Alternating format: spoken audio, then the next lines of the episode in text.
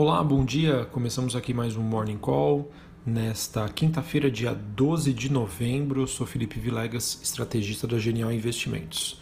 Bom, nesta manhã, uh, o que a gente observa é uma leve realização de lucros, uh, em que nós observamos então um movimento de recuo, um movimento de queda para a maioria dos ativos de risco a nível global digamos que o foco de curto prazo agora acaba se voltando para o desenvolvimento da pandemia é, como, conforme eu havia comentado né, nos, nos últimos áudios, é, na ausência de novidades, na ausência de notícias positivas, uh, o mercado deveria então se focar para as questões da Covid-19 e que é o que acontece até o momento.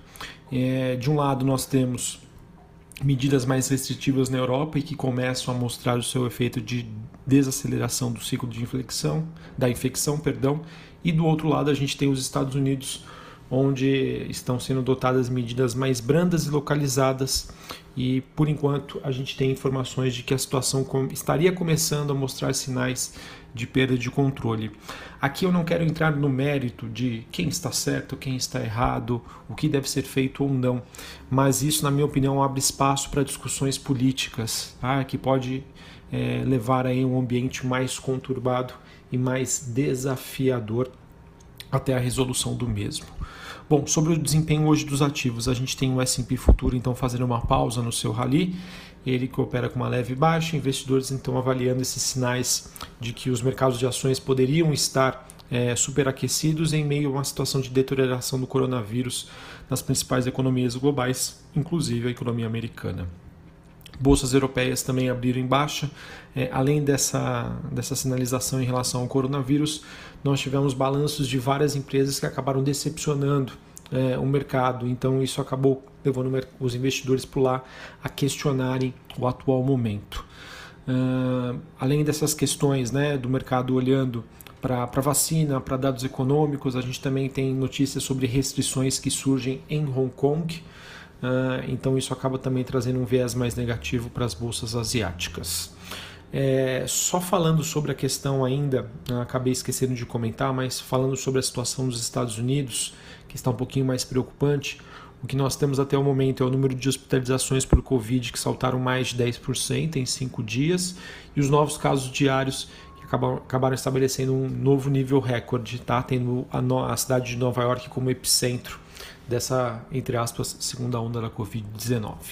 Voltando para o desempenho dos ativos, a gente tem moedas de países emergentes com desempenho misto, é, o peso mexicano operando próximo da estabilidade e a lira turca e o rente sul-africano em alta.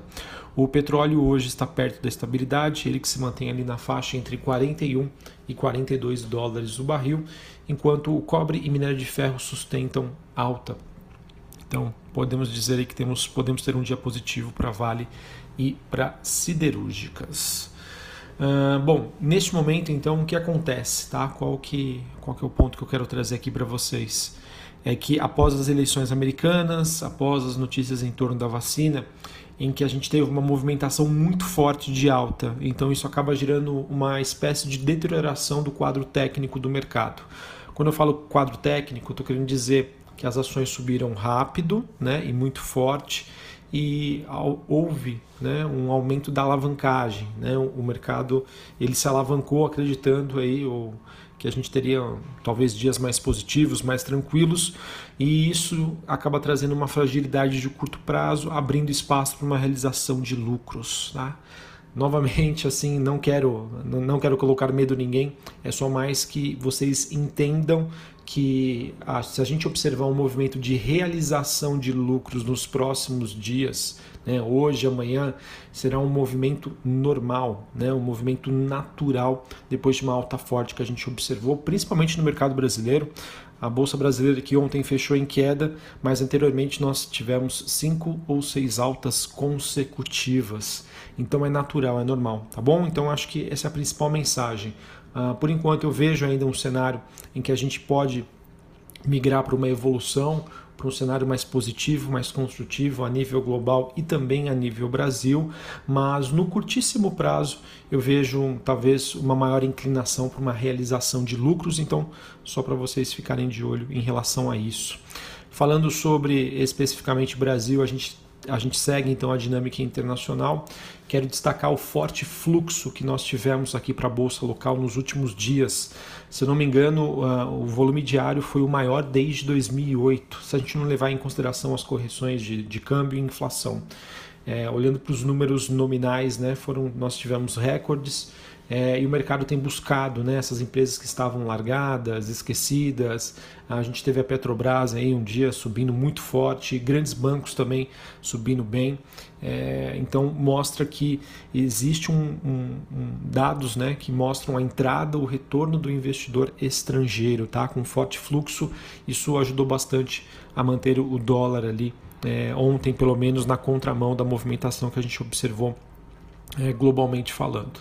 E claro, pessoal, a gente também não pode deixar de lado todos os embrólios, todas as dificuldades que nós temos na parte política. Tá? Isso daí, por enquanto, é, eu vejo que está em stand-by, mas semana que vem, depois do primeiro turno das eleições municipais, o mercado pode ser que cobre mais o governo em relação a, a a um melhor posicionamento sobre a agenda de reformas.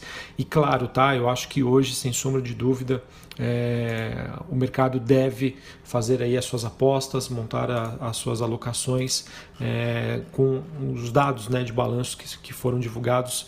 Já já eu trago as novidades aqui para vocês. Para falar sobre os resultados de hoje, depois do fechamento do mercado, a gente tem Aliar, Arezo, B3, Banco Inter, BR Malls, Copel, Cirela, CIA, Eneva, Ivan, Ezetec, Rapvida, Natura, Oi, Randon, Sul América e Sabesp. Tá? Muitas empresas divulgaram o resultado ontem e muitas empresas vão divulgar os seus resultados hoje. Então eu acho que com esse o cenário externo, digamos, né, digamos, sem muitas novidades, um pouco de mais do mesmo, é, vai ser interessante a gente observar quais serão as apostas hoje do mercado, refletindo os resultados que já foram divulgados e à espera dos resultados que serão divulgados hoje à noite. É, bom, é, falando sobre os resultados corporativos, tá, o que, que nós tivemos? Nós tivemos a Taesa, ela divulgou resultados ligeiramente abaixo do esperado, mas que, na minha opinião, não trazem grandes preocupações em relação à empresa. A Taesa que foi muito favorecida aí pelo aumento do IGPM, é, ela é uma das empresas que, digamos, ela apresenta essa blindagem, né, já que as suas receitas elas são corrigidas é, por, pela inflação reforçando a ideia de que é uma empresa super conservadora. Tá? Não vai ser uma empresa em que você vai fazer um investimento e ter uma movimentação de alta muito forte, você provavelmente não vai ganhar acima da média do mercado, mas é uma empresa extremamente previsível, uma empresa que eu vejo com uma posição bastante estratégica em relação a, a essa proteção sobre as expectativas de evolução da inflação para os próximos meses. Tá? É, além disso, ela anunciou pagamento de dividendos, juros sobre capital próprio. É, no acumulado, o payout dela já está em 91,4% do lucro, ou seja, é, de cada 100 reais que ela teve de lucro, ela, ela vai distribuir para os seus acionistas R$ 91,40. Tá? É, então, para quem gosta de dividendos, empresa resiliente, está aí a Taesa é, mostrando aí que é uma empresa deste estilo.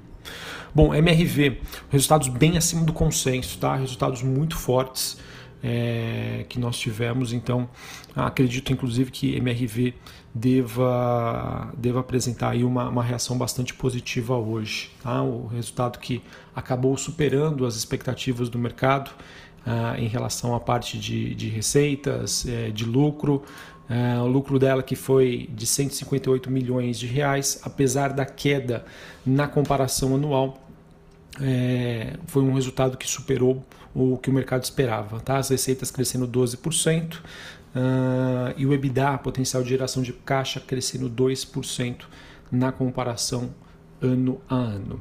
Marfrig, Marfrig divulgou resultados um pouco abaixo do consenso.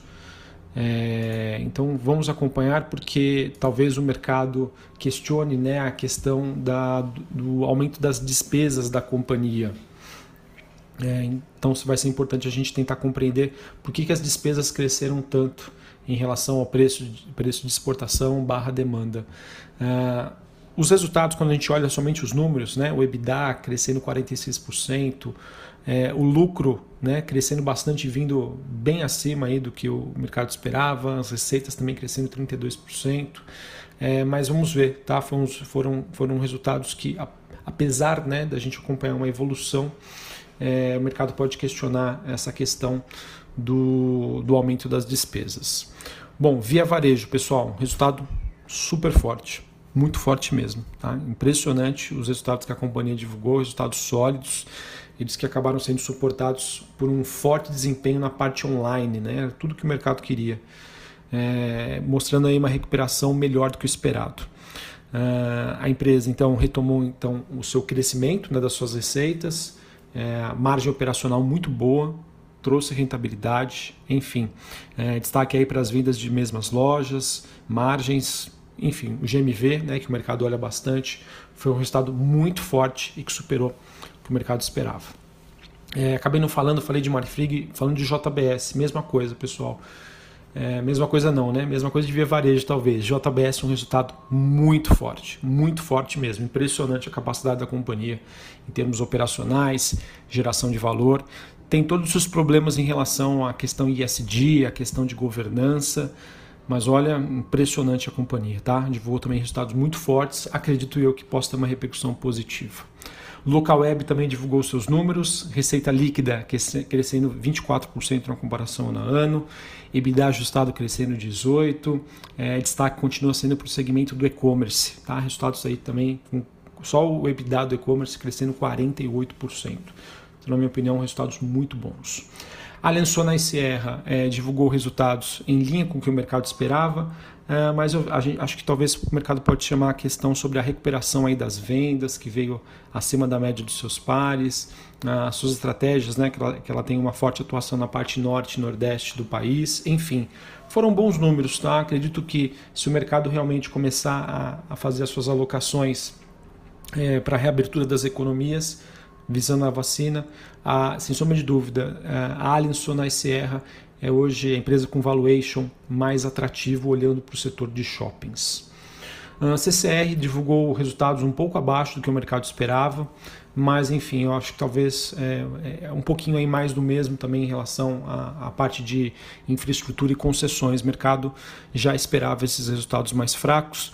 É, eu vejo que essas te as teses para esse setor ficam mais voltadas para o próximo ano, tá? para o ano que vem. É, se você olhar o curto prazo das empresas de infraestrutura, você vai ver um cenário muito ruim, um cenário super desafiador. Com visão de longo prazo, elas estão com preços atrativos, tá? Então esse foi o resumo de CCR. Mesma coisa para Rumo, tá?